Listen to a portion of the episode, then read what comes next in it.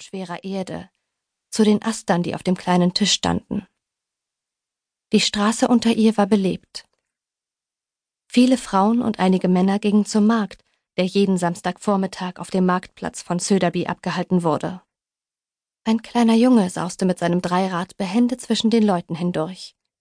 Fahrradfahrer klingelten, und im Café gegenüber saßen die Leute noch einmal draußen und genossen die letzten warmen Sonnenstrahlen. Jetzt hörte Ina eine Sirene.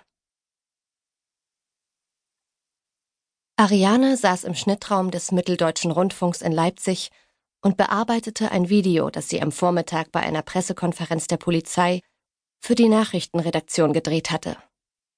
Es ging um einen Vermisstenfall, der viel Staub aufgewirbelt hatte, weil der Vermisste mal in einer Staffel des Dschungelcamps mitgespielt hatte. Von draußen hörte sie das prustende Geräusch des Kaffeeautomaten und Stimmengewirr. Es war Freitagnachmittag, und die Kollegen, die am Wochenende keinen Dienst hatten, überlegten lautstark, wo sie die übliche freitägliche After-Work-Party abhalten sollten. Oh nein, nicht schon wieder in der Kümmelapotheke. Das ist viel zu weit weg. Ich bin für das Café Puschkin, hörte Ariane David sagen, und schon klopfte es an der Tür. Ariane, kommst du? Wir gehen ins Puschkin. Ariane fuhr den Computer herunter. Ich komme, rief sie. Eigentlich mochte sie die After-Work-Partys nicht besonders, hatte allerdings das Gefühl, wenigstens hin und wieder dabei sein zu müssen, weil dort die Aufträge der nächsten Woche verteilt wurden. Manchmal ging sie auch wegen David mit. Sie verbrachten die ein oder andere Nacht zusammen und gingen gelegentlich ins Kino. Und dabei blieb es. Sie mochte ihn zwar, aber sie liebte ihn nicht. Und deswegen fand sie es auch nicht schlimm, wenn er freitags so viel trank, dass er den ganzen Samstag im Bett verbringen musste und sie allein war. Überhaupt war Ariane eigentlich gern allein. Schon als Kind. Jetzt komm, Ariane. Ich habe eine Überraschung für dich. Ariane schnappte sich ihre Tasche, warf sich die Jacke über die Schulter und verließ den Schneideraum.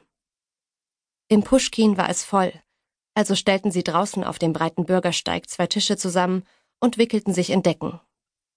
Es war Anfang September, eigentlich noch warm genug, um draußen zu sitzen, heute allerdings wehte ein kühler, böiger Wind, der durch die Kleider drang.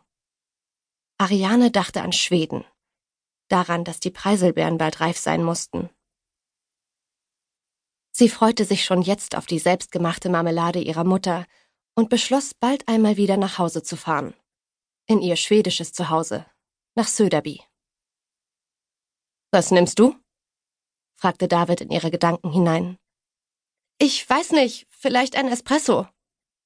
Sie musste sehr laut sprechen, denn die Kollegen lachten gerade über einen Witz, den Ariane nicht hatte hören können, weil sie am Rand saß. Ach komm, was soll denn das? Wir sind doch zum Spaß hier. Bestell dir einen Köstritzer oder meinetwegen einen sauren Saale Unstrutwein.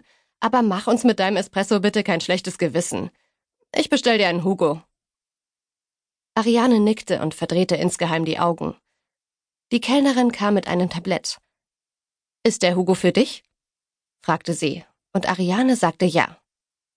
Die Kellnerin stellte das Glas vor Ariane und Ariane nickte dankend.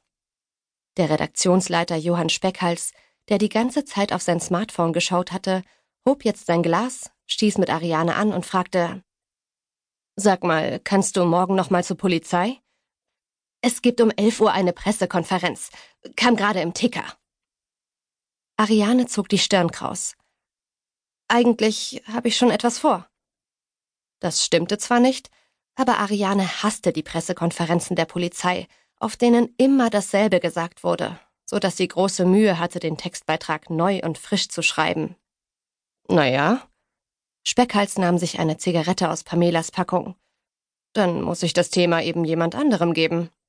Schon gut, ich mach das. Wann brauchst du den Schnitt? 14 Uhr. Schaffst du das? Dann kann es gleich in die Nachrichten. Ariane nickte. Und jetzt lasst uns anstoßen, bat David und hob sein Glas. Worauf? wollte Pamela, die Kollegin neben ihm, wissen. Darauf, dass ich Ariane jetzt einen Antrag machen werde. David grinste in die Runde. Ariane aber verschlug es die Sprache. Das konnte nicht sein Ernst sein. Doch schon legte er ihr einen Arm um die